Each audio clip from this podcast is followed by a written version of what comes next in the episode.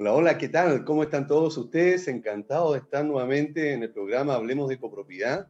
Y eh, tal como les habíamos comentado eh, la semana pasada o las dos semanas anteriores, y también por redes sociales, en la primera parte de nuestro programa, la primera media hora, la vamos a dejar eh, para tocar temas del rubro inmobiliario, el corretaje de propiedades, las inversiones, la forma de trabajar de la manera correcta como corredor porque este va a ser el rincón del corredor, del corredor de propiedades, va a ser, digamos, el sector donde vamos a poder conversar este tipo de temas para también llegar y eh, apoyar de alguna manera a nuestros colegas que son eh, los corredores de propiedades.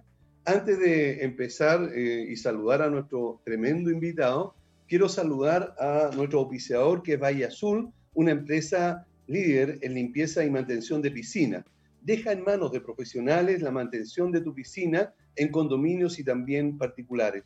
Para mayor información puedes llamar o escribir al WhatsApp más 56 961 206 001. Valle Azul, deja en nuestras manos el cuidado de tu piscina. Y también tenemos a ARMI, que es el estudio jurídico especialista en temas legales de condominio. Enfrenta las situaciones judiciales de copropiedad, laborales y civiles con quienes conocen a profundidad estos temas y saben cómo apoyar legalmente a las comunidades. Armis Soluciones Legales para las Comunidades. Para contactarlo puedes hacerlo en www.armis.cl. Y recuerda, y te hago una invitación a que puedas entrar a armis.cl y mira también la plataforma eh, de asesoría jurídica, que es una nueva forma de asesorarnos en lo que está relacionado con los temas jurídicos que nos pueden ver comprometidos. ¿Quieres crecer como profesional de la administración? ¿Buscas especializarte y tener más capacidad para administrar? EdiPro puede ayudarte en todo eso y por supuesto que mucho más. Aumenta la calidad y transparencia de tu gestión, mantén buena comunicación con las comunidades, agiliza también los procesos que te quitan tanto tiempo. Ojo, los procesos administrativos te quitan más del 60% de tu tiempo productivo para estar ejecutando esa actividad. Y si te decides a contratar los servicios de Edipro, dile que vas de parte del programa Hablemos de Copropiedad y tendrás un 20% de descuento de manera permanente. Ojo, no solamente por el primer mes, sino que durante todo el tiempo que tengas contratado los servicios con ellos. Por lo tanto, no te pierdas la oportunidad de mejorar tu servicio y de seguir creciendo. Vive la mejor forma de administrar comunidades con un software adecuado a tus necesidades. Por lo tanto, visita www.edipro.cl. Y ahora sí, quiero eh, darme el gusto de presentar a José Luis Jiménez, el CEO de Business Realty Group, asesores de inversiones inmobiliarias. Estuvimos conversando, porque lo tuvimos como invitado la semana pasada, el jueves pasado, y eh, estuvo con otros eh, grandes también invitados, pero eh, tuve el llamado de algunos amigos corredores de propiedades en que quisieron saber más acerca de lo que José Luis explica y también asesora. ¿Cómo estás, José Luis? Un tremendo gustazo de estar nuevamente contigo. ¿Qué tal Aníbal? Eh, ¿Qué tal Miguel? Muchas gracias a Radio Hoy por esta nueva invitación. Es un agrado para nosotros poder participar de tu programa. Eh, sabemos que tiene una gran audiencia y la verdad es que nos sentimos muy, muy contentos nuevamente de participar de, esta gran jornada. Perfecto. Para, para ir al grano, lo primero que necesito que me expliques es exactamente a qué se dedica tu empresa. Bueno, nosotros nacimos hace dos años, dos años y medio ya en Viña del Mar. Somos Business Realty Group, somos una startup de innovación inmobiliaria. Mucha gente se, se preguntará hoy día qué es lo que es una, qué es una startup. Eh, bueno, todo, todo parte y cada uno de nosotros sabe cómo, cómo, cómo surgen los emprendimientos acá en Chile y cómo surgen las formas de hacer nuevos negocios. Y la verdad es que nace como una necesidad del mercado. Eh, con, muchos requerimientos de parte de justamente tanto del cliente final como de muchos intermediarios, como son eh, dentro de este ecosistema los corredores, los agentes inmobiliarios, los asesores inmobiliarios.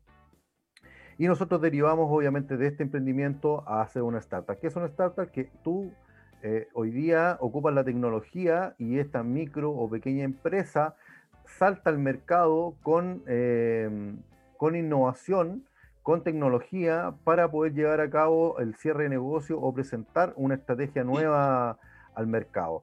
Y justamente nosotros desarrollamos una plataforma que hoy día colaboran eh, la mayoría de las inmobiliarias más importantes de Chile, eh, donde nosotros publicamos, tanto a nivel nacional como en el extranjero, todos los nuevos proyectos y en etapa de generación eh, de construcción, como son en venta privada, en blanco, en verde y entrega inmediata.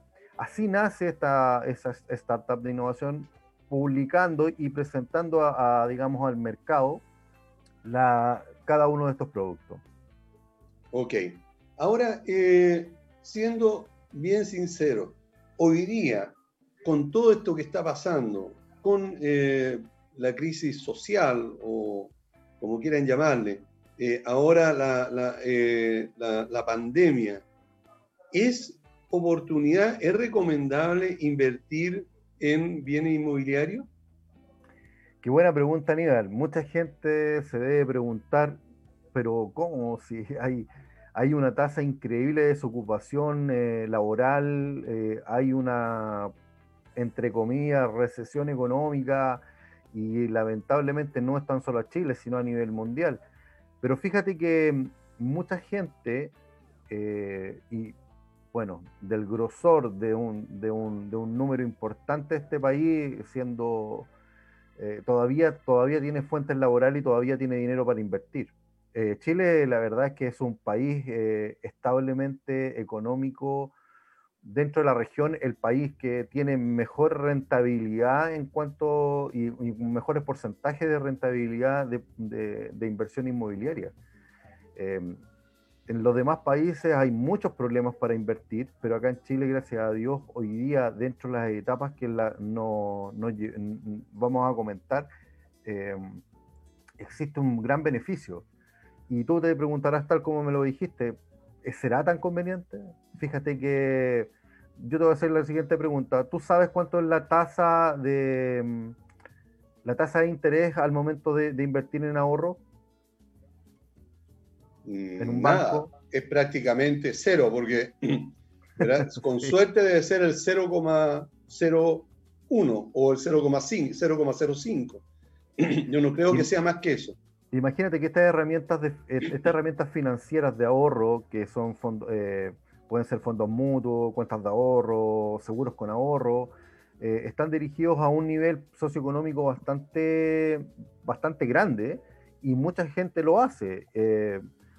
Bueno, una tasa comparativa también son, la, eh, son lo, que son las FP. También hoy día la, mucha gente ya con el sistema ha, empezado a mutar y a salir un poco y, aquí está la razón obvia por qué han dado los 10% que se han entregado. Es porque la gente hoy día, sus fondos no le dan la rentabilización que espera. Ahora, ¿a qué voy con esto? Para comparar, es que son herramientas importantes, son agentes económicos indicadores que nos van a permitir nosotros hacer un punto de comparación, un punto de inflexión con, la inversión inmobiliaria. la persona que está al frente dirá, pero, pero que, ¿dónde, está ¿dónde está la comparación? Y aquí está la comparación. Ahora, cuando usted invierte, perdona, para terminar la idea, cuando usted invierte en inversión inmobiliaria, no invierte tan solo en la estructura terminada, sino usted puede invertir en fondos inmobiliarios en el momento de la construcción, que son fondos privados en blanco y en verde. ¿Por qué? Porque usted tiene un una cierta cantidad de tiempo para invertir en, cuotas insolutas, en cuotas fijas, donde usted va a poder, por ejemplo, decir, yo tengo 200 mil pesos para ahorrar, por un ejemplo, por 24 meses. Usted va a comparar con el banco lo que decíamos, eh, lo que decía Aníbal, y le va a decir, eh, mensualmente le va a indicar que va a tener un porcentaje de rentabilidad de un 0,3 o un 0,6%, por decir algo. Pero si yo le digo, que a lo mejor anualmente usted va a tener y va a llegar a alcanzar un 7% anual, ¿qué, tú me, ¿qué me dirías tú? Que sí, porque es, bastante importante. Porque te aclaro, digamos, si tú estás ahorrando 200 mil pesos mensuales o 300 mil, con suerte eh, te van a dar 900 pesos como rentabilidad y no más que eso. incluso yo diría que un poco menos. Así que, em, de todas maneras, por este lado. Ahora, ¿cuál es el promedio, eh, eh, el promedio eh, de rentabilidad mensual de una inversión inmobiliaria? Bueno, ¿Cómo sacarlo?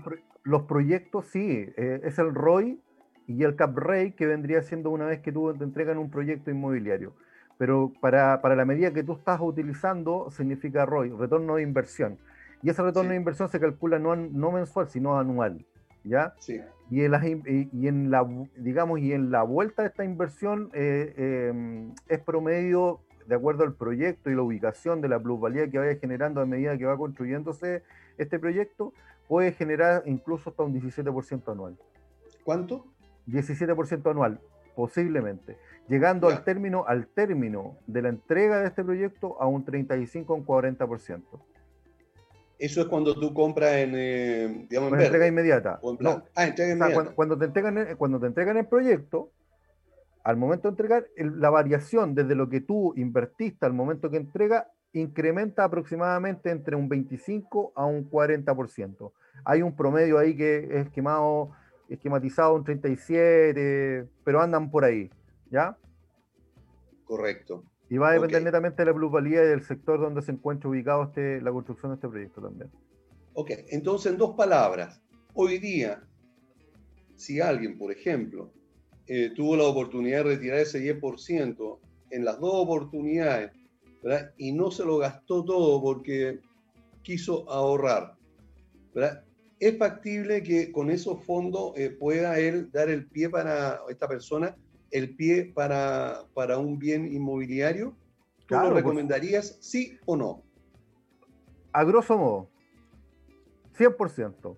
100%. Yo te voy a comentar, sí, te voy a comentar que hubo una crisis del 2010 que lo, lo, lo, pauteamos o lo conversamos en la semana pasada. Hubo una crisis a nivel nacional donde eh, hubo una, una recesión en el año 2010. Y mucha gente eh, compró bajo los valores eh, que se vendían en ese momento propiedades, invirtió y le sacó una rentabilidad al momento de la entrega de un casi 80%. Más lo que después le, entregó la rentabilidad anual de la propiedad al momento de arrendar. O sea, compró, por ejemplo, en 1000 y la propiedad cuando se la entregaron costó 1800. Claro. Bueno, eso, eso pasa mucho eh, eh, en, el sector inmobiliario. Así que por muy alto que sean los valores que alguien podría pensar, han subido mucho eh, las propiedades, pero también siguen aumentando y la pluralidad de ellos sigue desarrollándose de una manera impresionante. De verdad que tú compraste a 2.000, ¿verdad? pero al cabo de un año, ¿verdad? eso ya son 2.500 fácilmente. Exactamente. Estamos hablando de, de unidades de fomento, ¿verdad? Ahora, hoy día existe, hay mucha oferta, mucha, mucha oferta que está bajo los valores normales que se tienen mm, en comparación con el año 2017, 2018 y 2019, justamente por esta oferta pandémica. ¿Cuándo tú tienes que comprar? Cuando justamente hay problemas de crisis. Cuando hay este, tipo de problemas a nivel mundial, cuando hay una escasez, cuando hay una, hay una crisis económica fuerte, es cuando tú necesitas comprar. No vender, no vender una propiedad, comprar, comprar. Y ojalá comprar, comprar en, esta, en esta etapa de estructura de, crecimiento de construcción.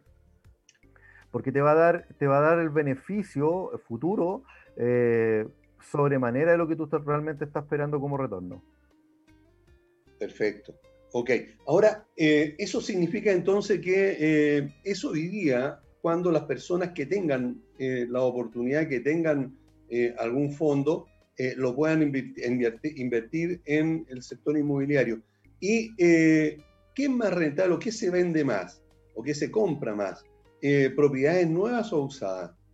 ¿Tienen ese, ese... Sí, mira, lo que pasa es que aquí hay, hay dos puntos de vista distintos que los vamos a tratar de hacer entender muy rápidamente que es cómo, la, cómo yo, yo enfrento, digamos, una inversión, cómo yo determino una inversión, si yo quiero rentabilizar o quiero capitalizar. ¿Por qué digo capitalizar? Porque a lo mejor yo quiero comprarme una primera propiedad o una segunda propiedad. Y ahí estoy capitalizando, porque no es lo mismo comprar una propiedad para que yo viva o para que, o, para que yo la tengo, digamos, como inversión que una, una propiedad para renta. Por lo tanto, propiedades para renta es lo que más se vende. No sé si me entiende. propiedades como que son de bande máximo de, de, dos dormitorios un baño, que es como lo máximo y que vienen siendo de en principio de home studio. O sea, de un home studio a dos dormitorios un baño. Y eso tiene que ser, ojalá, lo, lo más cercano posible a, un proyecto que esté cerca de un metro, que tenga libre acceso, que tenga disponibilidad, conexión, supermercado, banco. Ahí eh, tú estás haciendo una real inversión inmobiliaria. Y de la otra forma, desde tu punto de vista de la capitalización, estás buscando una nueva forma para poder tú capitalizar, valga la redundancia, tu ingreso futuro para tu familia, digamos. Correcto. Ahora, eh, en, en Santiago, lamentablemente tenemos que ser un poco eh, centralistas en esto para el ejemplo. Eh, ¿Hay algunas comunas que son más interesantes de inversión que otras? Sí, por supuesto. Hoy día hay una estadística del Mercurio que salió en el último análisis del 2019, eh, en octubre del 2019, donde se entregó la estadística de las comunas con mayor proyección de rentabilidad y que estaban alrededor, digamos, con acceso directo al metro, llámese San Miguel, La Cisterna, Independencia, Maipú, em, Recoleta, ¿ya? ¿Y por qué voy a dejar esta última comuna al final? Y te voy a hacer la siguiente pregunta. ¿Tú has andado en la línea 5, Aníbal? Sí, pero hace muchísimo tiempo que no. Ya. ¿Tú has visto la estación del metro Quinta Normal? No. Te comento, la estación Quinta Normal dentro de las estaciones de constructibilidad es la, estación más grande que existe en Santiago. Ah, ya. Dato. ¿Por qué? Porque es la estación que va a unificar todas las estaciones, todas las líneas del metro, casi la gran mayoría de las líneas del metro de Santiago. Ah, correcto pasa la línea que va de Maipú a la Florida, va a pasar una línea 10 que va, que va a ir desde, desde Estación Central hasta Peñalolén, va a converger con la nueva línea 7 que está, ya está empezando a construirse, que va desde Renca, digamos, a Astoril, y justamente es la más grande porque tiene que converger todas las líneas que van a unirse ahí. Y esa va a una ciudad prácticamente ahí. Y es la comuna que tiene mayor rentabilidad en este minuto. Wow, quinta normal. Mira, qué buen dato. ¿Y los valores ahí cómo están hoy día en comparación con las otras comunas? Em, mira, fíjate que eh, para rentabilizar están justamente en promedio de 2.500, 2.600 unidades de fomento.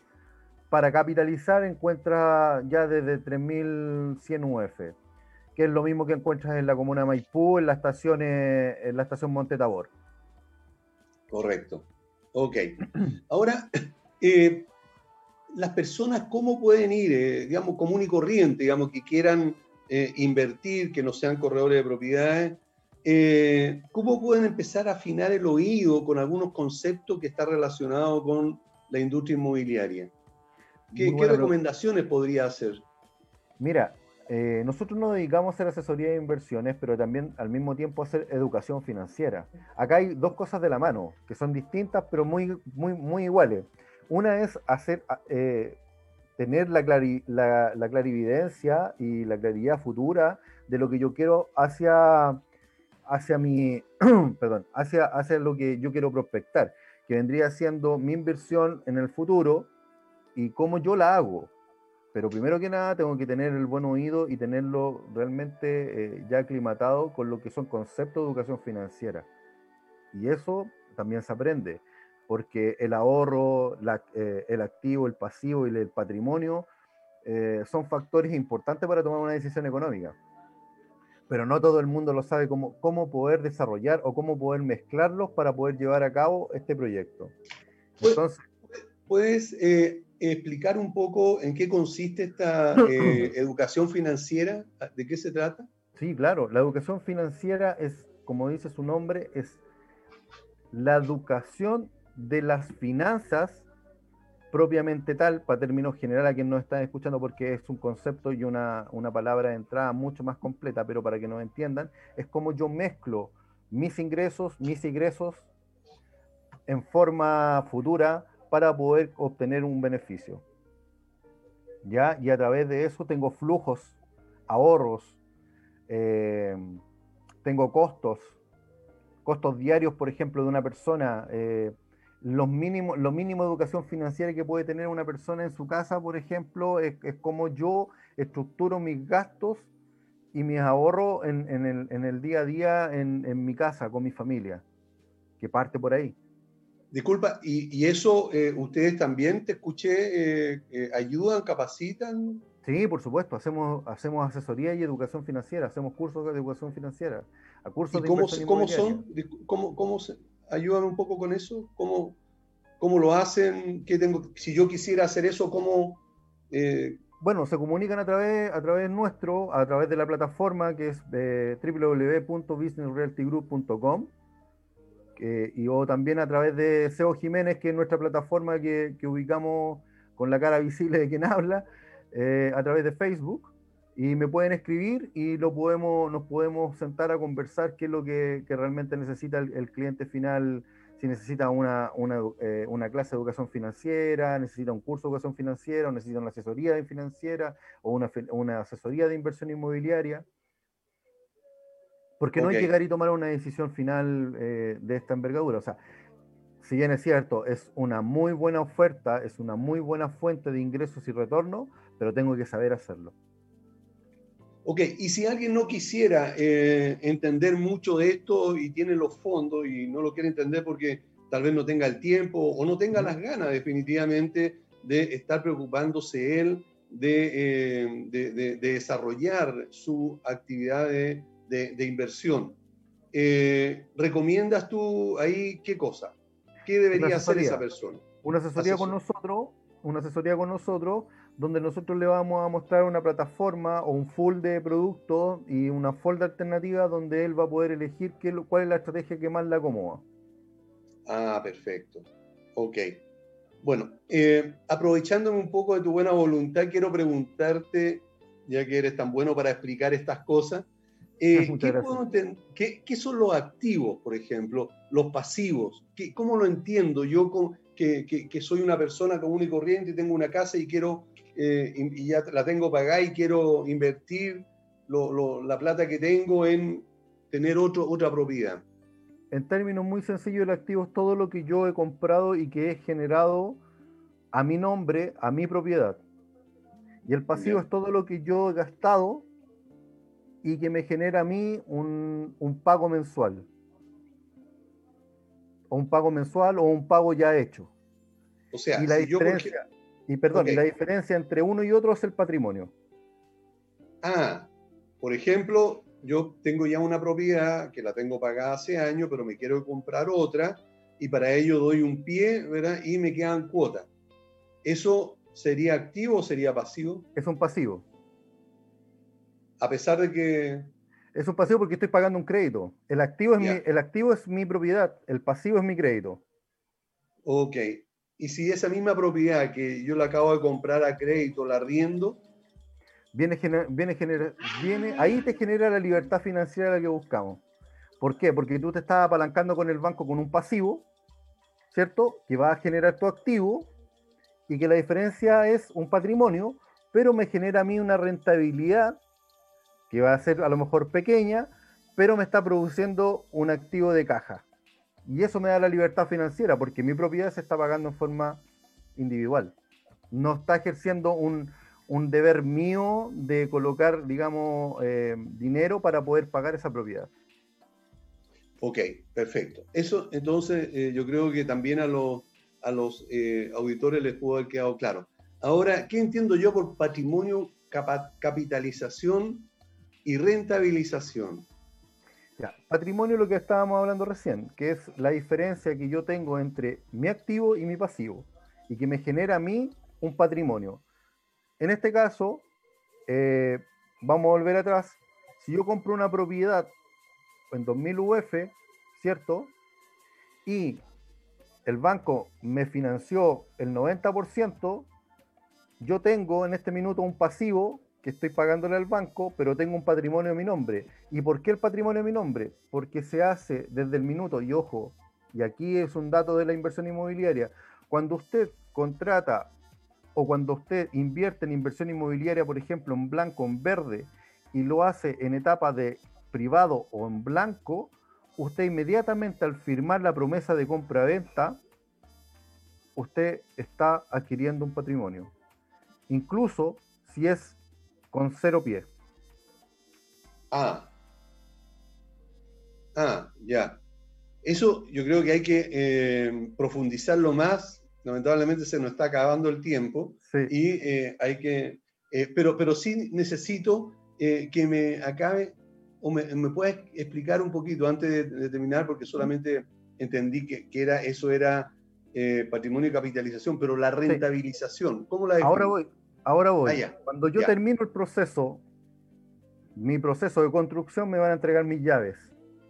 Yo como inversionista lo que quiero es que mi, propiedad, mi patrimonio se pague sola. Entonces, ¿qué es lo que hago? Contrato un corredor, contrato un asesor, o contrato a alguien que me ayude a administrar esa propiedad. ¿Para qué? Para poder conseguir un arrendatario que me pague a mí el valor de la propiedad y ojalá un porcentaje más para que yo tenga un delta que al final del año me, me calcule que la propiedad del cap rate, que es el, cálculo final del porcentaje de lo que yo determiné entre mi ingreso y mi, egreso, me quede neteada mi propiedad anual. Que yo no haya colocado ni me quede neteada, que significa que me quede en cero, me que, que, yo haya que yo haya pagado mi propiedad. Que sin poner un peso me haya generado la rentabilidad de mi patrimonio. Eso es la rentabilización. Ok, correcto. Bien, ahora sí, yo creo que quedó absolutamente claro. Eh, la verdad, eh, José Luis, es que me quedaron, no, no, no, no te miento, si unas 30 o 35 preguntas más. Lamentablemente el tiempo se nos fue, pero quiero aprovechar de comprometer eh, tu buena voluntad para en otra oportunidad volver y retomar, digamos, el tema y poder conversar sobre eh, esto que es tan importante como es el, el entender, digamos, que eh, eh, la libertad financiera empieza cuando uno invierte en un bien raíz. Y por supuesto cuando le confía este bien raíz a un corredor de propiedades, ya, sea, ya sea para que le ayude a comprar o a vender o, o administrar su propiedad. Exactamente. Ok. Muchas gracias, José Luis. No, gracias a usted, Aníbal. No, que quería terminar con esto. Por eso es importante conocer lo que es el desarrollo del ecosistema financiero y el ecosistema inmobiliario. Si ambos dos se llevan a, complementar, estamos genial. Ok, si alguien quisiera ubicarte, por favor, ¿puedes repetir dónde, dónde lo puede hacer? Sí, por supuesto. Eh, visítenos en www.businessrealtygroup.com o a través de Facebook mándame una invitación o escríbeme a Seo Jiménez en Facebook. Perfecto, ok. Bueno, hemos estado con, José Luis Jiménez. Muchísimas gracias, José Luis. y como ya te comprometiste, nos vamos a ver seguramente muy pronto. Cuando quieran. Cuando quieran. muy bien. Estamos a disposición. Igual, muchas gracias. Chao, muchas gracias. Chao. vamos a una pausa y volvemos. Bien, ya estamos de vuelta y tenemos temas de conversación que son súper importantes. Pero antes de presentar a nuestros invitados, eh, quiero saludar a eh, Armis, que es el estudio jurídico especialista en temas legales de condominio. Enfrenta las situaciones judiciales de copropiedad, laborales y civiles con quienes conocen a profundidad estos temas y saben cómo apoyar legalmente a las comunidades. Armis, soluciones legales para las comunidades. Para contactarlo puedes hacerlo en armis.cl y aprovecha de conocer la plataforma de asesoría jurídica, una plataforma súper importante, muy activa y sobre todo eh, muy fácil de, usar para los administradores y también los, los copropietarios e integrantes de los comités de administración.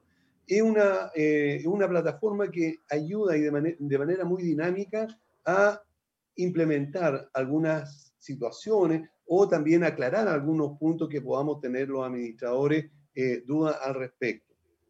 ¿Quieres crecer como profesional de la administración? ¿Buscas especializarte y tener más capacidad para administrar? Edipro puede ayudarte en todo esto y por supuesto mucho más. Aumenta la calidad y transparencia de tu gestión, mantén buena comunicación con las comunidades, agiliza procesos que te quitan tiempo. Y si te decides a contratar los servicios de Edipro, dile que vas de parte de Hablemos de Copropiedad y te harán un 20% de descuento de manera permanente y no solamente por el primer mes. Por lo tanto, no pierdas esta oportunidad. Para ubicarlos, eh, entra a www.edipro.cl. Bien, tenemos, y no vi, a pesar de que es un auspiciador, eh, no quise eh, saludarlo a través de, de la mención, tenemos allí sin imagen, pero sí, digamos, está presente Gonzalo Jaque, que es el gerente general de Valle Azul, la empresa líder en limpieza y mantención de piscinas. Gonzalo, ¿cómo estás? Gusto de saludarte. Hola Aníbal, muchas gracias por la presentación y bueno, agradecido de la invitación. Perfecto. Te vamos a hacer algunas preguntas que están directamente relacionadas con lo que es un problema hoy día en las comunidades. Y también tenemos a Sebastián Ruiz, que es el gerente general del Colegio de Gestión y Administración Inmobiliaria de Chile. Sebastián, ¿cómo estás? Gusto saludarte. Hola, buenos días Aníbal. Gracias por la invitación y saludo cordialmente a todos los que estén hoy día escuchándonos o viéndonos. Así que encantado de estar acá en tu programa. Muchas gracias. Perfecto. Muchas gracias a ti y al colegio por estar presente en el programa. Eh, Gonzalo, la primera pregunta es si está clara la normativa de la autoridad sanitaria para esta nueva temporada de piscina que ya empezó para evitar el contagio de, eh, de COVID-19. Y, si ya, se implementó, ¿cuál es? En pocas palabras, ¿cómo podría explicarlo? Hola, buenas. Eh, bueno, la CEREMI ya implementó un plan COVID para piscina, plan COVID-19 para, para, para piscina. Este en verdad consta de varios puntos. Eh, tiene que ver con relación al, aforo que tiene que haber tanto dentro de la piscina, tanto en los espacios comunes que están alrededor de la piscina. Y ahí en algunos edificios sí se están respetando y, en otros en verdad no. Esa es la verdad. Eh, y no se están eh, respetando, que, es bastante serio lo que estás diciendo, por alguna situación, son muy difíciles de, de implementar.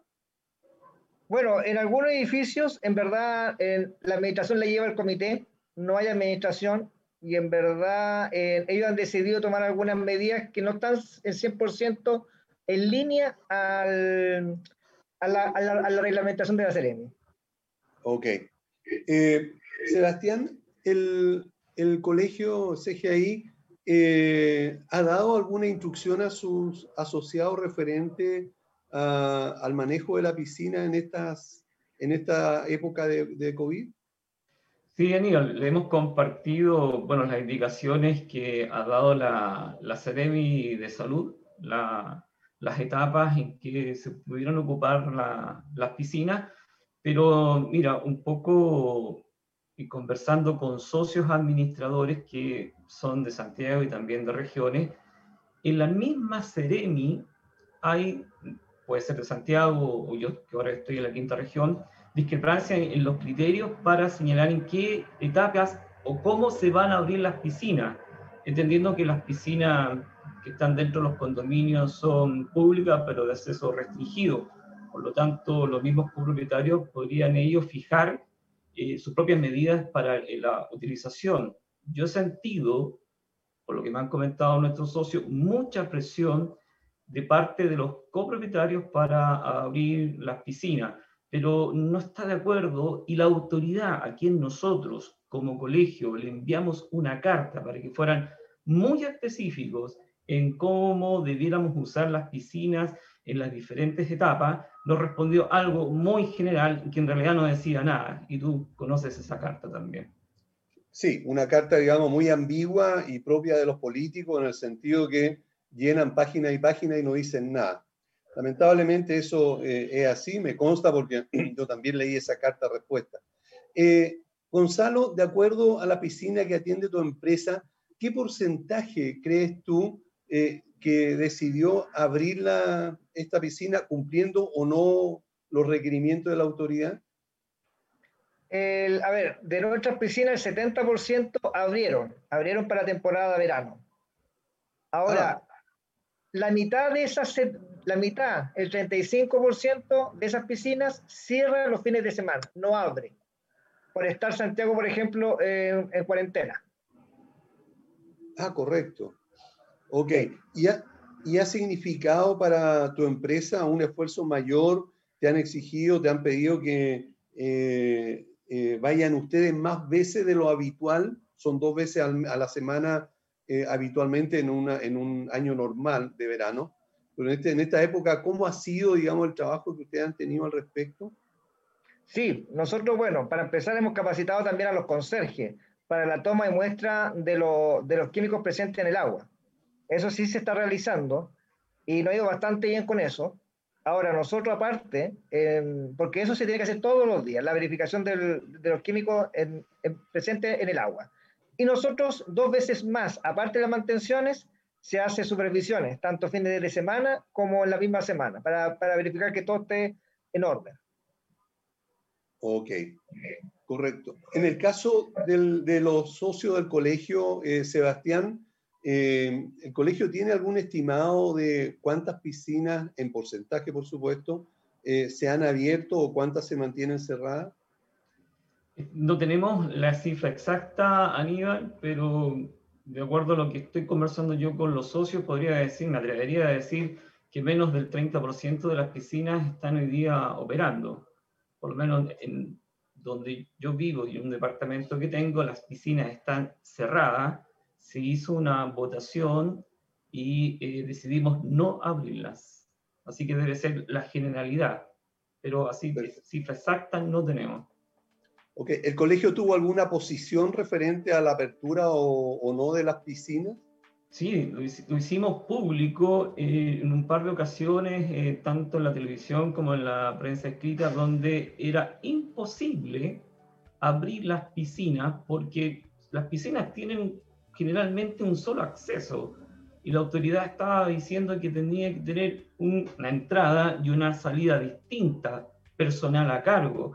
Por lo tanto, me acuerdo perfectamente que nuestro secretario general eh, lo dijo públicamente e invitó también a conversar a las autoridades a un protocolo, pero más allá de eso, a no abrir los espacios comunes, dado eh, la probabilidad de mayores contagios, pero no quedó en nada. Al final la, autoridad soy yo, digamos, la recomendación o la invitación de, de. Estamos ahí, o los socios que están viviendo el día a día. Perfecto, ok. Eh, Gonzalo, ¿cuál es el procedimiento correcto para sanitizar la piscina mientras la gente está usándola? Porque de acuerdo a la normativa, establece que en algún momento eh, hay que suspender eh, o, hay que suspender el momento que la gente se está bañando o usando para sanitizarla. ¿Cómo es ese procedimiento? puedo llegar a un punto lo que estaban conversando anteriormente sobre algunas, algunas modificaciones que hemos tenido que hacer, por ejemplo, en las piscinas, que el tema de entrada y salida de, porque muchas piscinas nosotros hemos tenido que hacer salidas también, porque tenía solamente entrada. También hemos tenido que poner receptáculos y duchas en piscinas. Hemos tenido que hacer un montón de modificaciones. Ahora, con todas las modificaciones que hemos hecho, tampoco llegamos al 100% de lo que nos está pidiendo la Ceremi, porque, por ejemplo, eh, para una comunidad tener a una persona eh, de lunes a, domingo es un, es un dinero que tampoco las comunidades tienen. Eh, ha estado bien complicado. Por ejemplo, en Europa, en Europa fue totalmente distinta la apertura de las piscinas. era, era mucho más, o sea, había un aforo, pero el aforo no era tan, tan grande y tampoco había tanto control. Entonces, como que dejaron el, el, cuidado también de las personas. Porque también hay contradicciones. O sea, si, si dejan que las personas ocupen el metro, todo hacinado, todos juntos, ¿cómo es posible que en una piscina se mantenga una distancia de 10 metros, por ejemplo? Claro es, algo muy extraño. O también en áreas de espacios grandes, por ejemplo, que tenemos, no sé, 60 metros cuadrados, solamente la gente puede poner sus toallas seis personas. O sea, es, muy raro todo esto. Yo creo que exageraron mucho la nota ahí.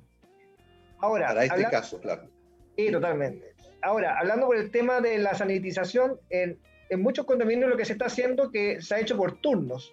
Por ejemplo, son algunos edificios tenemos turnos de una hora y otros edificios tenemos turnos de dos horas, según la cantidad de personas que lo ocupen.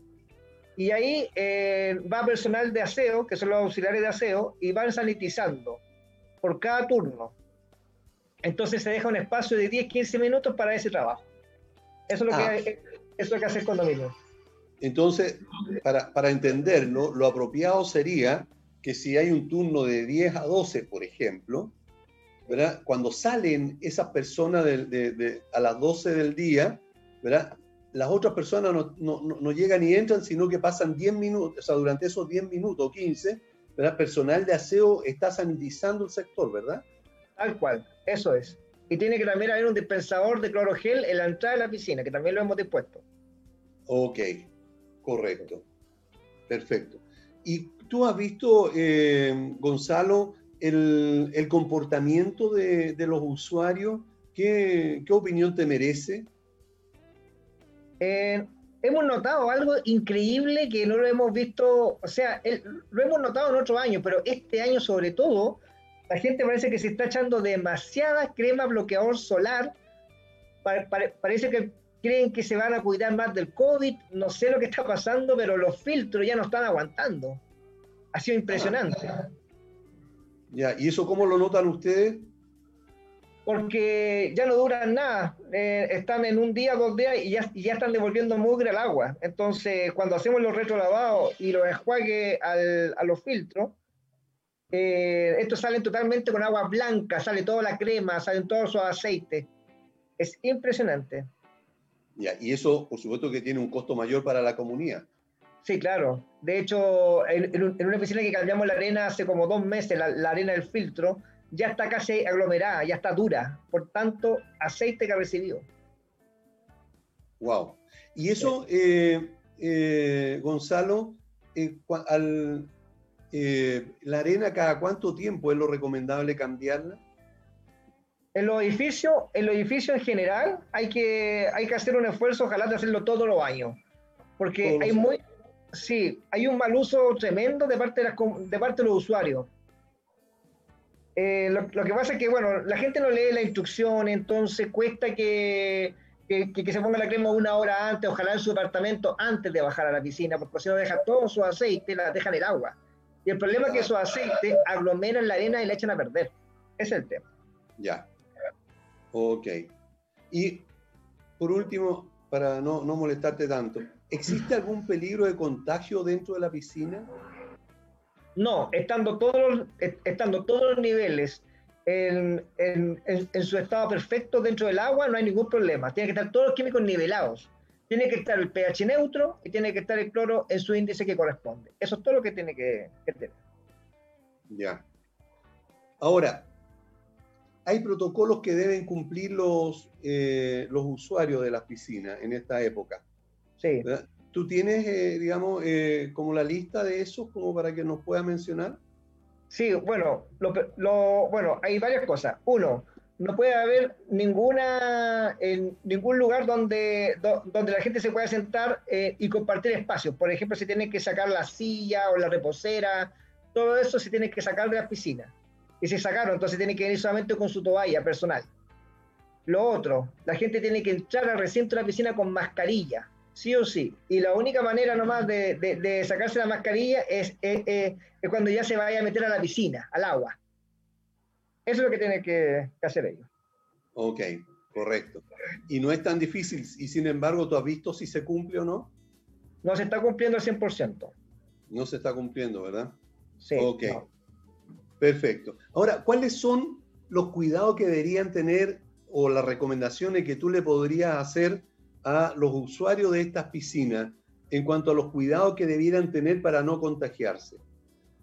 Bueno, lo principal es mantener la distancia social, que yo sé que hay muchos amigos y gente que comparte, eh, pero ojalá manteniendo los dos metros de distancia se van a conversar. Ahora, dentro del recinto de la piscina, la Ceremi ya lo dijo, que tiene que haber una distancia más o menos de 10 metros de distancia entre personas y, eh, por supuesto, ojalá una entrada y una salida en cada piscina. Por eso no, por eso no han abierto todas, porque no, muchos edificios no han hecho eso. Y lo otro también tener la ducha y el dispensador de clorogel. Perfecto. Ok. Entonces, si no tienen esos elementos, lo más recomendable sería que, que las personas no ocuparan la piscina. Exacto. La que, los edificios que en verdad que no han abierto las piscinas es justamente porque tienen que hacer un esfuerzo económico muy grande. Y lo otro tampoco les da el aforo. Por ejemplo, en una piscina de un edificio nos daba, nos daba para dos personas dentro del recinto, pero, pero la comunidad tenía 300 departamentos. Entonces, habría sido una locura manejar eso. Claro, evidentemente. Ok. Bueno. Eh, a ver, dame un segundito. Aníbal. ¿Sí?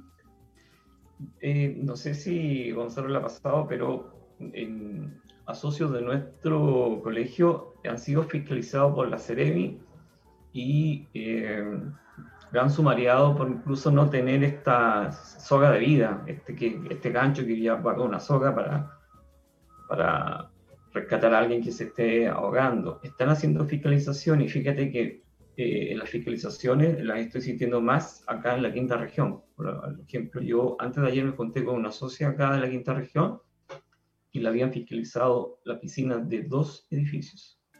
¡Wow! ¿Ya? Lo, que, lo que es muy extraño, ¿ah? porque la autoridad sanitaria jamás eh, va a fiscalizar piscinas a no ser que haya alguna denuncia o alguna, alguna situación extraña como eh, un, posible ahogo, digamos, alguna situación así. Pero eh, generalmente no lo hace. Si lo están haciendo hoy día es porque algo raro está pasando y están tratando de controlar algo. Eh, ¿Has sabido de alguna... ¿Puedo contar algo? ¿Puedo algo? hay algo que ustedes podrían ayudarnos muchísimo y que, y que me preocupa sobremanera. Casi ninguna comunidad que nosotros hacemos tiene los anteproyectos. O sea, las constructoras jamás presentaron los anteproyectos a la Ceremi. Entonces, los, edificios, quedan de por vida sin poder estar al día, con toda la normativa que exige la, la, Ceremi. Y ese es un caso... Ya, lo vamos a dejar anotado en el gremio para hablar con los que dictan las normas, las leyes, las ordenanzas y considerarlas. Tenemos varias cosas más que agregarle a lo que va a ser la nueva ley de copropiedad. Sí, eso es muy importante. Muy buen dato, Gonzalo, porque es cierto, digamos, y el costo después de habilitar o de cumplir con las normativas es bastante alto para la comunidad. Y eso generalmente es descuido de la inmobiliaria, ¿verdad? Es muy alto y lo otro, que, que el edificio aunque lo haga, jamás va a estar al día, porque el anteproyecto nunca fue presentado al principio, y eso es lo que exige la Ceremi. Sí. Es muy complejo, muy complejo. Ya, ok. Bueno, nos vamos a una pausa y aprovechamos de pedir a Gonzalo Jaque. Él es gerente general de Valle Azul, empresa líder en limpieza y mantención de piscinas. Es oficiador del programa, por lo tanto, yo estoy continuamente dando sus datos para que ustedes contraten los servicios o le consulten sobre las asesorías que la empresa Valle Azul hace para el mantenimiento y la buena forma de su piscina. Gonzalo, muchísimas gracias por haber estado con nosotros, que esté muy bien. Muchas gracias a todos ustedes, que estén muy bien. Gracias, doctor Aníbal, que esté bien. Hasta luego. Chao, gracias. Bueno, Gonzalo. gracias, Nos vamos a una pausa y volvemos para seguir conversando ahora con Sebastián Ruiz, gerente general del Colegio de Gestión de Administración Inmobiliaria de Chile. Vamos y volvemos. Bien, ya estamos de vuelta y ahora vamos a seguir tratando temas relacionados con la copropiedad. Y tal como lo presenté anteriormente, estamos con Sebastián Ruiz, que es el gerente general del Colegio de Gestión y Administración Inmobiliaria de Chile. Y eh, antes de seguir conversando con él, necesito eh, pasar los avisitos de siempre. Y lo primero de ello que eh, quiero señalar es justamente de Valle Azul, que es la empresa líder en limpieza y mantención de piscina. Él estuvo, el gerente, hace un rato con nosotros, hablándonos de justamente lo que está relacionado eh, con lo que señaló la autoridad sobre cómo mantener la piscina en este tiempo y la apertura de ella. Él tiene bastante experiencia, ya más de 15 años como empresa eh, manteniendo piscinas y se lo recomendamos para que atienda la suya, para que le haga las mantenciones correctas, porque como digo, es una persona experta en este tema. Para mayor información le pueden escribir al WhatsApp más 56 961 206 001. Valle Azul deja en nuestras manos el cuidado de tu piscina. Armis es el estudio jurídico especialista en temas legales de condominio. Enfrenta las situaciones judiciales de copropiedad, laborales y civiles con quienes conocen a profundidad estos temas y saben cómo apoyar legalmente a las comunidades. Armis, soluciones legales para comunidades. Para contactarlo puedes hacerlo en www.armis.cl. ¿Quieres crecer como profesional en la administración? ¿Buscas especializarte y tener más capacidad para administrar? EdiPro puede ayudarte en todo esto y mucho más. Aumenta la calidad y transparencia de tu gestión, mantén buena comunicación con las comunidades, agiliza procesos que quitan tiempo. Y si te decides a contratar su servicio, dile que vas de parte de Hablemos de Copropiedad y te harán un 20% de descuento de manera permanente. Ojo, permanente, no solo por un mes. No te pierdas la oportunidad de mejorar tu servicio y seguir creciendo. Vive tu comunidad, vive la mejor forma de administrar las comunidades con un software adecuado a tus necesidades. ¿Dónde lo ubicas? En www.edipro.cl. Y tal como le estaba diciendo, estamos ya con Sebastián Ruiz. Y lo primero que quiero preguntar ahora, eh, Sebastián, es qué es y a qué se dedica el Colegio de Gestión y Administración Inmobiliaria. Gracias Aníbal por la pregunta. El Colegio de Administradores es una asociación gremial que agrupa administradores de copropiedad en Chile. Fundamentalmente eh, se dedica a elevar los, los, conocimientos y las competencias de quienes son sus miembros colegiados.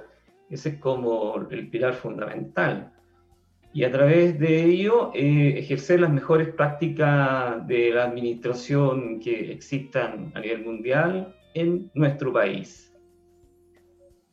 Tenemos 21 años de vida. 21 años. Salimos un poquito después de lo que fue la ley de copropiedad. Claro, correcto. O sea, ya va para los 22 años. En septiembre. Todos los 15 de septiembre. Los socios fundadores muy patrióticos fundaron en, el mes de la patria al colegio. En el mes de la patria, ¿verdad? Sí, correcto. Eh, bueno, ¿cuáles son los requisitos para asociarse al CGI? Bueno, eh, principalmente, de acuerdo a lo que dicen nuestros estatutos, es que la persona tenga un curso de administración y esté administrando y hoy eh, estamos agregando también, de acuerdo a las exigencias que ya van a venir en el futuro, que eh, tengan eh, educación técnico o superior para ser socios de, nuestra institución. Comparten una ficha de solicitud de incorporación, nosotros la evaluamos, le pedimos unos antecedentes que son unas declaraciones juradas simples y con ello después, con el visto bueno del colegio, pueden acceder a ser socios de nuestro gremio. Ok. Eh, ¿Alguna parte donde se pueda ubicar eh, quien, quiera contactarse con el colegio? Sí, puede ser en el correo de contacto arroba cgi.cl o a través de nuestra página web CGI Chile o en Instagram, en Facebook, en LinkedIn Basta con digitar Colegio de Administradores de Chile, CGI Chile también, y eh, van a llegar eh, a, nuestros datos. Tenemos dos WhatsApp, así que pueden ubicarnos fácilmente. Quien quiera conocernos, saber, tomar contacto, preguntarnos algo, estamos abiertos a toda la comunidad. Tú recién hablabas que se, que se exige tener un curso de administración el colegio también da esos cursos, ¿verdad? Sí, hasta antes de la pandemia, de la pandemia, perdón, nosotros teníamos dos modalidades, que era presencial y online. Pero producto de la contingencia nacional que tenemos con, con este tema del coronavirus, lo estamos haciendo online y también con clases virtuales.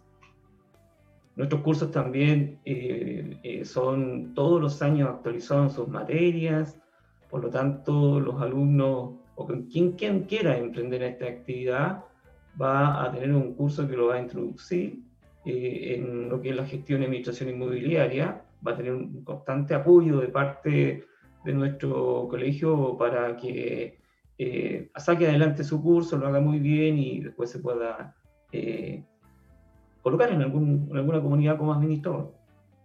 Hay eh, capacitaciones no solamente para los, los administradores, sino que también para los comités de administración. Y hay una parte fundamental y que es necesario que te la pregunte. Dentro de los consejos que usted como colegio dan, ¿En qué aspecto debe fijarse el comité de administración antes de contratar los servicios de un administrador? Bueno, primero que sean colegiados, que pertenezcan a nuestro colegio.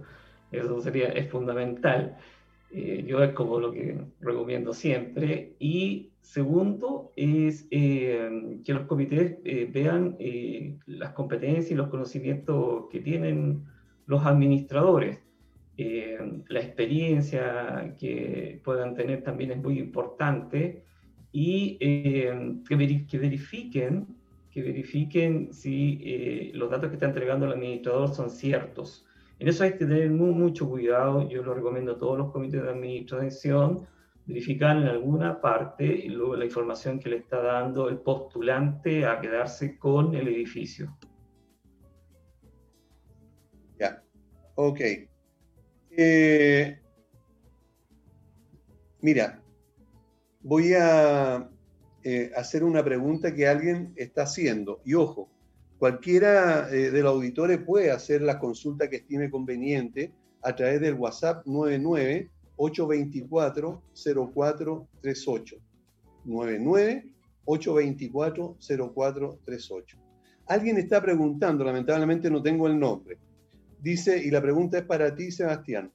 En relación al curso de administración de edificios y condominios, ¿se otorga alguna orientación y o apoyo extracurricular para insertarse laboralmente? En el caso nuestro, sí. Nosotros acompañamos a todos nuestros exalumnos eh, en el plan de lo que llamamos nosotros de inserción laboral vamos nosotros y le ofrecemos revisar sus presentaciones, eh, sus speech eh, y, otros términos digo que no sé si vale la pena aquí mencionarlo, pero que se llaman storytelling, el speech elevator. Eh, hacemos incluso hasta mm, simulaciones de entrevistas, pero vamos ayudando a nuestros ex alumnos a también cómo buscar, sectorizar, viendo también qué, qué, es, qué interés tienen ellos, sobre qué quieren administrar, porque hoy día este tema de la gestión y administración inmobiliaria tiene alrededor de nueve negocios diferentes que pueden ser muy interesantes para quien haga un, curso con nosotros y al interior del curso nosotros les vamos diciendo o los vamos orientando a los alumnos para tomar una u otra de las alternativas que nosotros les vamos enseñando y que pueden ellos focalizarse en un, en un negocio de los nueve que he mencionado. Así que eh, en ese sentido, eh, nuestro brazo educador los acompaña por lo menos alrededor de unos seis meses o hasta un año sin ningún costo adicional. Wow, ok. Quedó contestada la pregunta. Eh, lamentablemente no tengo el nombre para haberte nombrado y agradecerte que hayas hecho esa pregunta. siguiendo con el tema esto de, la, de, la, de las capacitaciones, eh, yo te, estábamos conversando y yo te pregunté por eh, en qué debería fijarse un comité de administración. ¿Qué otras, ¿Qué otras materias se le enseña a los integrantes de los comités de administración eh, en, estos, en estos cursos que, o talleres que, que están dedicados a ello? Cuando nosotros le hacemos a los comités de administración, el énfasis lo colocamos en las responsabilidades que ellos tienen, sus responsabilidades de acuerdo a lo que dice la ley de copropiedad, que queden establecidas así, es lo que nosotros hacemos eh, subrayamos, colocamos el acento, hacemos el énfasis, porque hay muchos comités de administración que se creen administrador y se meten en las tareas del administrador. Obviamente, yo creo que con el interés de ayudar, hacer las cosas, pero a veces entorpecen. Entonces, nuestro, nuestro principal comunicado que le hacemos a los comités de administración cuando le hacemos capacitaciones, estas son sus obligaciones como comité de administración, estas son las del administrador y estas son todas las que rodean la copropiedad. Por lo tanto, yo o nosotros como colegio le sugerimos siempre a los comités de administración eh, eh, reducir su acción a lo que les compete y dejar al administrador administrar, porque supuestamente contratan a un asesor, a un asesor que sabe, que está capacitado y que está preparado para asumir la gran responsabilidad que es llevar adelante una copropiedad. Ok. Perfecto. Eh, otra pregunta. Mira que está bien. Sigan haciendo preguntas. No me llamen al, teléfono porque como estoy al aire no puedo contestar, pero si lo hacen por WhatsApp sí eh, puedo leerla. Eh, la pregunta es, ¿cuál y cómo es el campo laboral actual, tomando en cuenta la situación de pandemia, pienso que es un desafío plantearse estudiar esta profesión. Bueno, es inmenso, es inmenso porque hoy día yo les puedo contar por, estudios que hemos realizado al interior de nuestro gremio, eh, esto, bueno, lo voy a decir eh, fuera del círculo del CGI, pero eh, con el alcance que tenemos nosotros como asociación gremial, eh, hemos sabido por políticas de Estado que eh, ya no se va a construir con estas grandes manchas de aceite en las diferentes ciudades que crecían inorgánicamente. Y hoy día se, eh, se usa un, un, concepto norteamericano que se llama infilling, que es volver hacia el interior de las ciudades y construir de manera vertical justamente para tener el control, el control de estas manchas de aceite que se van produciendo cuando se van haciendo, haciendo, haciendo condominios y casas y que incluso hoy día llegan hasta las carreteras que hace años atrás estuvieron arrancadas.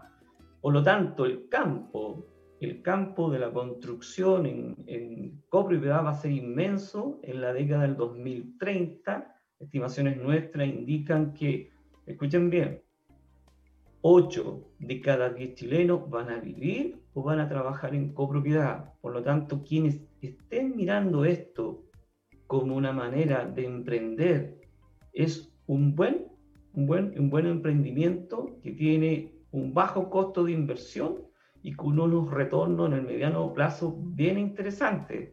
Es cosa de mirar, es cosa de mirar y ver con qué cantidad de edificaciones se están haciendo y también de la recuperación que el Estado está haciendo de algunos edificios de tipo social que quedaron abandonados hace tiempo atrás. Hay una demanda hoy día en Chile de alrededor de unas 60.000 unidades, tanto de vivienda, digamos, que no van a ser hoy, día satisfechas en el mediano plazo, sino que en la década del 2030. Por lo tanto, eh, las constructores inmobiliarias van a seguir construyendo en copropiedad Así que yo podría decir, están plantándoles el negocio.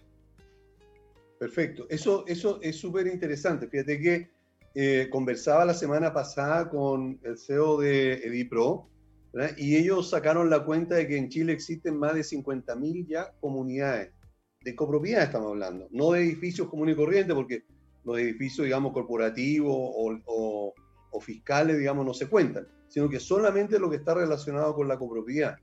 Por lo tanto, tal como tú estás diciendo, el negocio de la, de la copropiedad, de la administración, ¿verdad? es enorme y hay un futuro tremendo aquí, en que más que competencia entre los administradores, hoy día somos todos colegas y, eh, y existe la necesidad de que ingresen eh, más eh, administradores al, al, sector, pero bien, bien preparados. Y es por eso entonces que necesito hacerte la siguiente pregunta.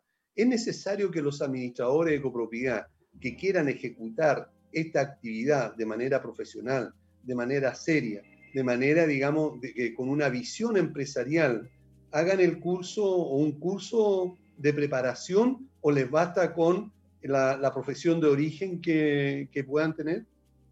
No, no basta con la profesión de origen, necesitan hacer hoy día un curso de administración de edificio y no tan solo eh, hacer el curso, sino que seguir eh, auto eh, especializándose en todas las materias, porque fíjate que quedamos de repente corto por eh, la cantidad de contenidos que hay que, que, hay que darles a conocer a los eh, administradores. Por lo tanto, siempre es importante, o también la autoinstrucción es muy importante, el autoconocimiento, el autoinstruirse, pero también es re interesante que puedan ellos, eh, eh, tanta capacitación hoy día que hay, acceder a ella y estar capacitándose constantemente, continuamente, porque las cosas van cambiando, eh, van mejorando, se, se van haciendo eh, o escribiendo nuevas exigencias o algo nuevo aparece que puede ser interesante para la administración. Así que yo les recomiendo siempre estar atento y siempre estar capacitando. Es lo interesante y es lo entretenido que tiene dedicarse a esta profesión porque es desafiante, es, es muy dinámica, no nunca hay, hay, algo nuevo en las comunidades, siempre se está aprendiendo. Por lo tanto, por lo menos a mí en lo particular me encanta mucho. Así que invito a todos los que están aquí a dedicarse a la administración y háganlo a través del CGI, pues, obviamente. Que hagan el curso en el CGI, ¿verdad? Y después se asocien también, podría ser, ¿o no? ¿Perdón? No solamente el curso, sino que después se asocien también. Sí, claro. Sí. Todos nuestros exalumnos quedan asociados eh, sin la necesidad de estar administrando, que es una de las cosas que nosotros exigimos a los que no son exalumnos. Ok, eh, tú recién hablaste de eh, algunas líneas de negocio de la administración. ¿Podrías detallar un poco más eso? Sí. ¿De qué se trata? Sí, no tan solo existe la, administración como línea de negocio en el área inmobiliaria, eh, tenemos también experiencia de muchos otros administradores, que se dedican a, a, otras líneas del área inmobiliaria, pero que son bien conocidas y que también se ofrecen cursos sobre ellas, pero que no las quisiera mencionar acá, porque a lo mejor estos amigos se pudieran sentir muy... Eh, pero nosotros nos damos los cursos, así que no, no tendría problema de decirlo. Pero mira, por ejemplo, un administrador fácilmente quien se especialice en un tema legal, legal, eh, puede llegar a ser un asesor, eh, no un abogado obviamente, pero puede llegar a ser un asesor re importante para una comunidad, saber de esto muy bien. Como también, una vez, nosotros, a acuerdo a nivel, lo hicimos con la Asociación Chilena de Eficiencia Energética, eh, formamos personas que podrían hacer anteproyectos de eficiencia energética en los edificios, y hoy día conocemos el caso de dos socios eh, que se dedican a eso. Por lo tanto, la línea de negocio es bastante interesante y bueno, y les quiero contar eh, más detalles cuando se eh, hagan el curso con nosotros. Ok, entonces la ah, invitación... No quiero que, no quiero que me copien. no, está bien, está muy bien eso. a ver, alguien está preguntando, dice, si fuera tan amable, ¿cómo están planteados los módulos de este curso, considerando que la nueva ley de copropiedad está en el Congreso y que en el mediano plazo hayan cambios que entrarán en vigencia en el ejercicio de la profesión? Buena pregunta y agradezco la pregunta, como dicen siempre los invitados. Eh, mira, una de las cosas que nosotros logramos como gremio, y lo tenemos grabado al señor abogado, a Gonzalo es que todas las personas que al momento de ah, eh, salga la ley y del reglamento de la ley y, hayan tenido un curso, ese curso se considere hecho. Pero voy más allá, porque nosotros como colegio de administradores le propusimos a la autoridad un curso, un curso más extenso, de más horas. Nuestro curso hoy día, el presencial, antes duraba 120 horas y ahora el online con clases virtuales dura 80 horas, que es alrededor de unos 45 días. Eh, importante también mencionar que eh, hacemos clases extraordinarias, enseñamos sobre software, enseñamos sobre seguro, enseñamos sobre temas de planes de emergencia, vamos agregando cositas extra como un plus para nuestros alumnos que están tomando nuestros cursos. Por lo tanto, eh, y redondeando la pregunta, lo que se va a necesitar hoy día para administrar, comparando, haciendo comparaciones con otros países, que en otros países esto es una carrera técnica, en España, en Colombia, en Argentina. Yo, eh, conversando ayer con amigos de España y Argentina y Brasil, eh, fíjate lo que te voy a decir, los administradores, quienes quieran renovar eh, su licencia de administradores, deben volver a tomar un curso de actualización. Por lo tanto, nosotros deberíamos apuntar a ese tipo de profesionalización porque el mercado lo va a elegir. Aquí el administrador que no se prepara, no se educa, eh, no toma un curso de especialización y no sigue avanzando sus conocimientos o elevando sus competencias, va a quedar fuera de mercado. Eso es seguro. Perfecto. Estamos con Sebastián Ruiz, gerente general del Colegio de Gestión y Administración Inmobiliaria de Chile. Nos vamos a una pausa y volvemos para continuar conversando con él. Bien, ya estamos de vuelta y quiero recordarles que Valle Azul es la empresa líder en limpieza y mantención de piscinas deja en manos de profesionales tu mantención de piscina, tanto en condominios como en particulares. Para mayor información, puedes llamar o escribir al WhatsApp más 56 961 206 001. Armis es el estudio jurídico especialista en temas legales de condominio. Enfrenta las situaciones judiciales de copropiedad, laborales y civiles con quienes conocen a profundidad estos temas y saben cómo apoyar legalmente a las comunidades. Armis Soluciones Legales para las comunidades.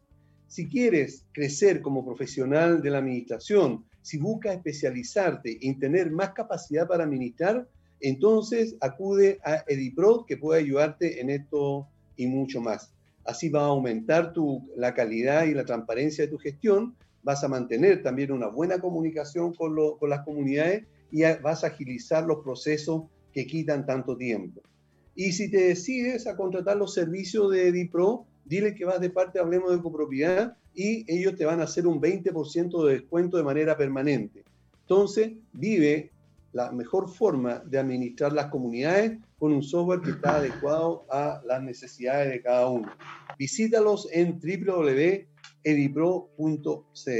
Estamos conversando con Sebastián Ruiz, que es el gerente general del Colegio de Gestión y Administración Inmobiliaria, y estábamos conversando sobre el desarrollo de la, eh, de la actividad de la administración de edificios y condominios. Y estábamos viendo sobre la importancia también de que los administradores se prepararan a través de un curso antes de ejecutar esta acción.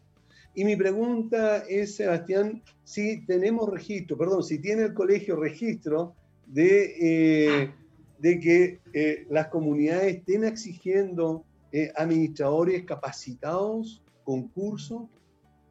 Sí, eso sí lo podemos decir. Eh, hoy día, yo te, digo, de, tres comunidades que, que, piden algún socio acá, exigen que esté colegiado y que tenga ciertas competencias para su administración.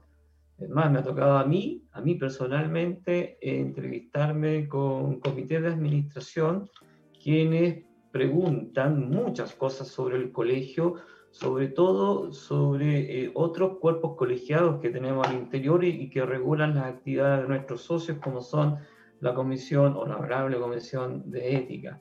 Por lo tanto, eh, hay una diferenciación, el, mercado lo está haciendo, están eh, exigiendo personas que estén agrupadas en alguna institución que respondan de sus actos de administración, primero, obviamente eh, hacia ellos mismos y después con quienes están asociados y con sus comunidades. Así que eh, sí, yo les puedo decir a, los administradores que hoy día nos estén escuchando que eh, la gente, las personas, las, las, personas que deciden tomar una administración, un administrador, están prefiriendo que sean colegiados, que tengan cursos, estén preparados y eh, regulados de alguna manera por una asociación criminal como la nuestra. Que eso da un respaldo, da una garantía por los actos de administración que repito, que nosotros fomentamos que nuestros socios lo hagan de manera correcta, de manera eficiente. Em, en el caso de, de, los, eh, de las comunidades, entonces, por lo que tú estás diciendo, los auditores pueden entender que llegan eh, solicitudes al colegio pidiendo administradores colegiados, asociados al gremio? Sí es. Lo pueden, ah, lo pueden hacer a través de nuestra página web. Hay un banner especial que dice busca un administrador colegiado. La persona que busca un administrador colegiado ingresa a un formulario que tiene algo súper importante y que quiero destacar. Eh, las personas que nos pidan un administrador deben adjuntar eh, parte del acta donde ellos han sido nombrados como miembros del comité de administración, porque respondemos nosotros, como somos gente seria, nosotros respondemos a solicitudes serias. Entonces, de esa manera, fíjate que no ha sido ningún impedimento para que miembros de un comité nos compartan el acta y nosotros podamos saber que existe la comunidad, que existe la necesidad y, y algunas veces eh, podemos tomar contactos con ella o los socios están más seguros también de poder licitar o eh, ver si ese edificio es un, un, posible negocio para ellos. Ok. ¿Qué diferenciación puedes indicar que existe entre un administrador asociado al colegio y uno que no pertenezca al gremio? Bueno, eh, los socios tienen un sello de calidad que se los damos nosotros eh, como gremio. Eh, constantemente estamos evaluando a nuestros socios. este año, como todos los años, va una encuesta que la estamos preparando, la vamos a dar a conocer ahora, y también un, un examen, un examen que ellos tienen que rendir para saber qué, qué conocimientos tienen por lo tanto, la diferenciación primordial entre elegir a un administrador de nuestro colegio es primero que eh, seleccionamos muy bien a quienes van a ser nuestros socios. Y una vez que están al interior eh, vemos sus eh, conocimientos y competencias y rápidamente vamos nivelando hacia arriba porque queremos que sepan ellos y manejen una gran cantidad de información para que de esa manera puedan asesorar mejor a sus comités. Y así todo, eh, si hay algo que no sepan, los socios permanentemente me están llamando, a mí personalmente los atiendo, ellos saben muy bien lo que me están escuchando, que es, acá, estos 24/7, a la hora que requieran, eh, siempre mi teléfono está abierto para los socios para atenderlo en lo que requieran. Por lo tanto, también eh, para los comités detrás de un administrador socio del colegio, hay todo un apoyo logístico, hay todo un apoyo a través de la gerencia, de nuestros también asesores legales y también de, personas que nos prestan eh, alguna asesoría en temas de otra índole, pueden ser de ingeniería, sanitaria, etc. Así y, Perdón.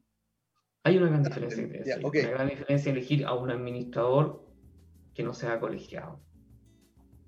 ¿Y el, el, colegio, los administradores se rigen por algún código de ética?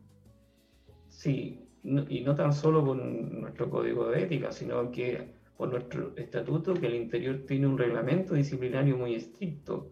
Eh, lo acabamos nosotros de revisar el año pasado y lo, lo, vamos a actualizar y vamos a agregar nuevas cosas a nuestro código de ética. Creo que está público, sin no me falla la memoria, pedí que lo publicaran para que las personas que eh, contraten los servicios profesionales de un administrador de nuestro colegio sepan por qué artículos se rigen nuestros asociados. Y por esos artículos eh, nosotros recibimos eh, alguna reclamación de manera seria con la firma del presidente de una comunidad o cualquier persona que tenga eh, el interés de eh, hacer una reclamación.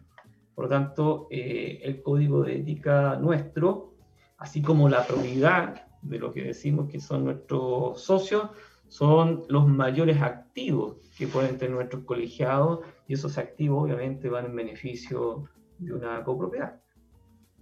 Perfecto, Ok, mira, está preguntando alguien que, que dice así. Buenos días, quería preguntar al gerente general del CGI la licencia a la que se refiere cuánto tiempo tiene de vigencia. Y le habla, dice, Carolina Maldonado, recientemente miembro del CGI. Eh, un saludo para Carolina, me parece que es la misma Carolina que conversamos Sí. hace... ¿Sí? Ok, perfecto. sí. Eh, nosotros, me, me- me imagino, cuando se refiere a licencia, Carolina, tengo, tengo la impresión que tú eh, eres eh, de nacionalidad, no sé cuál, pero Colombiana. colombiana. Cuando me refiero a licencia, debe ser eh, nuestro carnet. Nos- nuestro carnet lo renovamos todos los años, dura un año para quienes obviamente estén vigentes como socios administradores. Es una credencial que portan nuestros socios y que presentan eh, orgullosamente cuando van a, a una reunión de negocios, como le llamamos nosotros, cuando van a prospectar una comunidad. Me refiero a eso, porque también tenemos otra manera de validar a nuestros socios, pero eh, Aníbal, yo prefiero dejar eso al interno por, la de- por lo que tú me podrías entender, ¿no es cierto? Así es, no hay problema. Eh, ¿Qué apoyo da el, el colegio, el CGI, a sus socios específicamente? Específicamente, eh, mira, yo si nosotros sacamos un, un porcentaje, eh, cuando ellos necesitan ayuda, los pilares fundamentales son en la parte legal. Ahí hay, hay carta abierta para los socios para que hagan preguntas. Si son simples, las podemos responder rápidamente. Si son más complejas, ya nuestros asesores legales tienen que tomar el caso y verlo más en profundidad. Después, el otro, el otro apoyo fundamental es la parte laboral. Nuestro apoyo es muy fuerte ahí en la parte laboral. Constantemente estamos, incluso es, es más, vamos a, a tener, con lo que acabo de decir, dos cafés y están todos los socios que nos están escuchando invitados. No se pierdan los dos próximos cafés que vamos a realizar el 26 y el, de enero y el 2 de febrero, donde tenemos a dos espectaculares invitados que vamos a hablar sobre unas, unas cosas muy, muy, muy, muy, muy especializadas para nuestros socios. Y la otra patita que es fundamental es en el tema financiero contable, donde también eh, vamos incluyendo de qué manera tienen que ellos ir transparentando sus ejercicios, porque les vamos diciendo, conocimientos y transparencia eh, son los mejores, mejores activos que ustedes pueden tener para lograr eh, levantar barreras de salida y que la comunidad siempre piense muchas veces en cambiar un socio del colegio por otro. Perfecto. Eh, quiero eh, aclarar, eh, Carolina me acaba de corregir y ella es venezolana, no colombiana, Ah, así que aprovecho de corregir. Quería preguntarle, preguntarle si a- a- a- el tema de licencia es la credencial nuestra o si no para ayudarla un poquito más con la Ah, respuesta. bueno, ahí por interno, porque como tú ya, Ya. tienes el teléfono, le puedes... sí, y la saludo, ahí. bienvenida. Ella está Sí. recién asociada, así que bienvenida. Yo creo que debe ser la, la, la más nueva, ¿verdad? La socia más Sí. nueva del CGI. Llegó estos días, en creo que estos ayer. días. Me parece que ayer, antes de Sí. ayer, antes de ayer. Sí. Así que bienvenida al colegio. Bienvenida, colega. bienvenida. Y eso también es una buena acogida. Digamos, eh, este programa eh, tiene la ventaja que llega a varios países: Venezuela, Colombia, Perú, eh, México, eh, hay Paraguay, eh, Uruguay, Argentina, por supuesto. Y, y bueno, y en, en el CGI eh, podemos apoyar a los colegas que por alguna razón deban, deban llegar eh, o trasladarse de su país al nuestro aquí también los podemos ayudar y lo- lo- los capacitamos y le damos también todas las herramientas necesarias para que puedan desarrollar esta querida actividad en, nuestro país también. Eh, de acuerdo a la visión del colegio, eh, Sebastián, ¿cuál va a ser el desarrollo futuro de las capacitaciones de los administradores? Yo, eh, un poco investigando desde el año pasado qué viene con esto que nos pasó a nivel mundial, sin duda, sin duda que una de las cosas importantes va a ser eh, que los administradores manejen la tecnología muy bien, que manejen en su palma de la mano, en, el, celular, que anden trayendo toda la información de su negocio. Eh, esto lo podríamos llamar el Internet de las Cosas, porque también los edificios hoy día eh, van a ser más tecnológicos, van a venir con inmótica, que es un, tema que nosotros como colegio vimos en los años 2013 y 2014 con un nodo que hicimos con Corfo. También la automatización va a ser muy fuerte. Por lo tanto, en ese campo, en ese campo eh, lo que vamos a hacer es eh, empezar a entregar más capacitaciones para que los administradores, de, socios nuestros, los que quieran ingresar a, este mundo de la administración, vayan conociendo que eh, se acortó la brecha. La, brecha digital eh, se acortó y los así llamados baby boomers, que son todos los que nacieron entre el año 40 hasta el año 65, eh, yo me anoto ahí, no voy a decir en qué año, ya somos, yo podría decirle que casi me manejo tan bien como uno de los cabros que es un nativo digital porque mi trabajo, mi profesión me va a demandar eso. Y es lo más entretenido que hay, no es nada de complicado. Por lo tanto, la capacitación va en ese sentido. Digitalizarse, aprender a usar bien la tecnología, estar en contacto más rápido con tus comunidades, gestionarlas de esa manera. Vienen muchos software de gestión, muchos software de gestión que van a lograr dos cosas. Eficientar las comunidades y hacer más efectiva los trabajos de ella, logrando una mayor productividad para todos los que estén involucrados ahí, tanto la gente que trabaja dentro de la comunidad como la gente proveedora externa. Por lo tanto, el desafío de los administradores ahora ya, este 2021, 2022, es eh, empezar a estudiar eh, lo que viene de aquí a 10 años, ahora. Y al respecto, el, el CGI, ¿qué piensa hacer eh, como para apoyar a sus socios?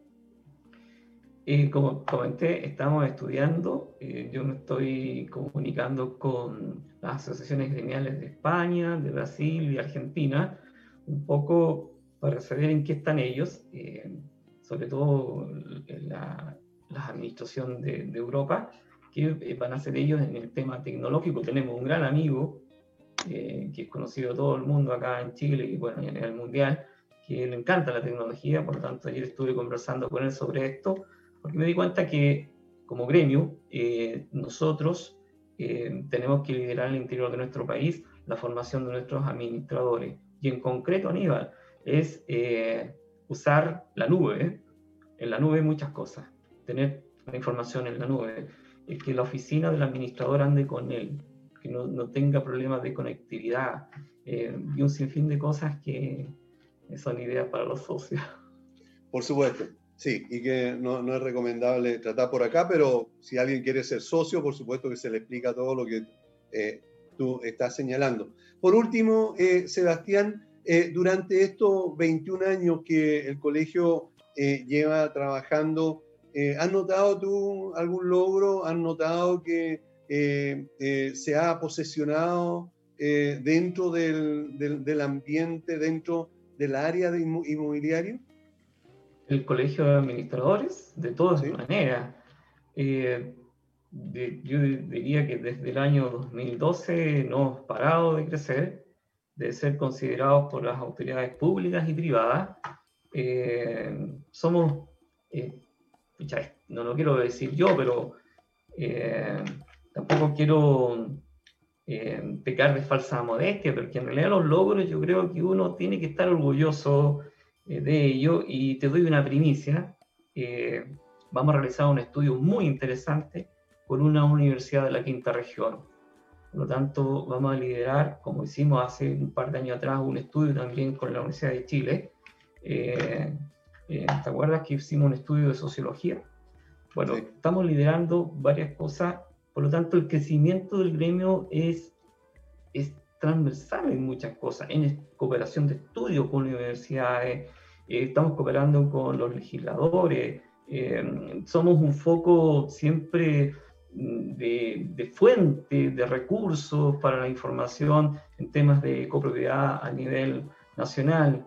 Y bueno, y quienes han sido presidentes también han liderado en el exterior eh, nuestro colegio en varias charlas que hemos dado. Hemos ido a decir cómo administrar eh, a otros países y eso el, el, gremio lo ha logrado desde el año 2012 hasta ahora. Así que yo feliz de estar acá, ser su gerente y, espero que me aguanten un par de años más.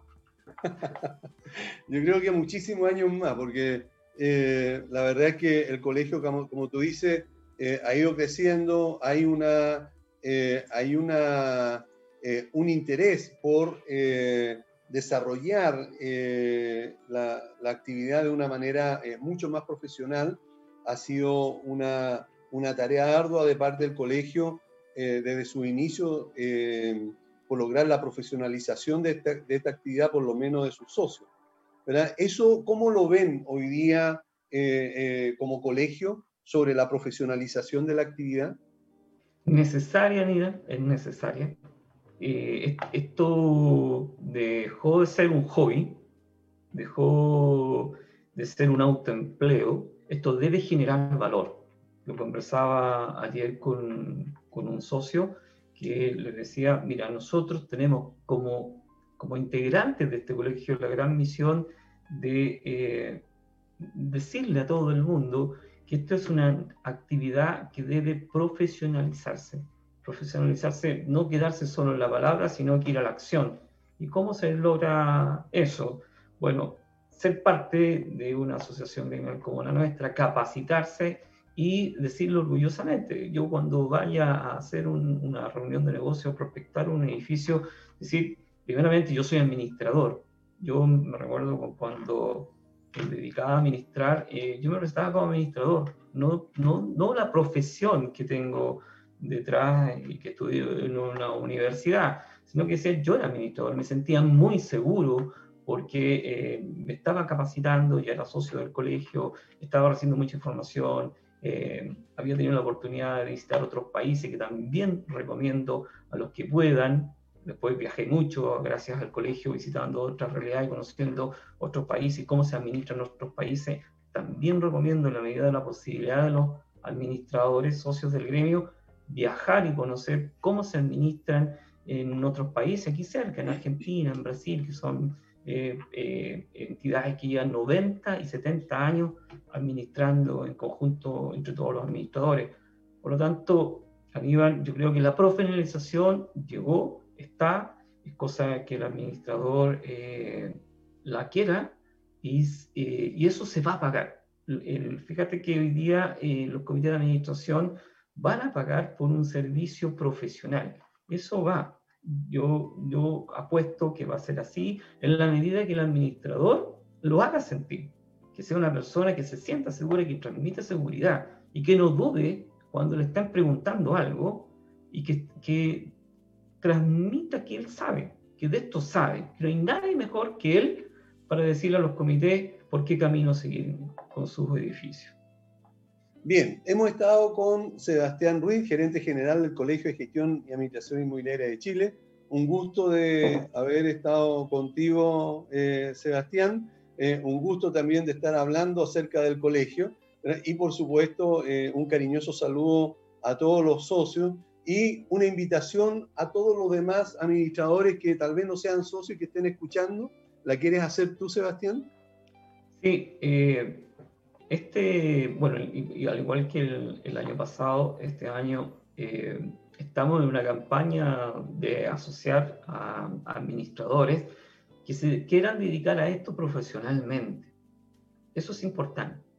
Eh, no estamos cobrando la cuota de incorporación y hoy día la cuota social es bajita.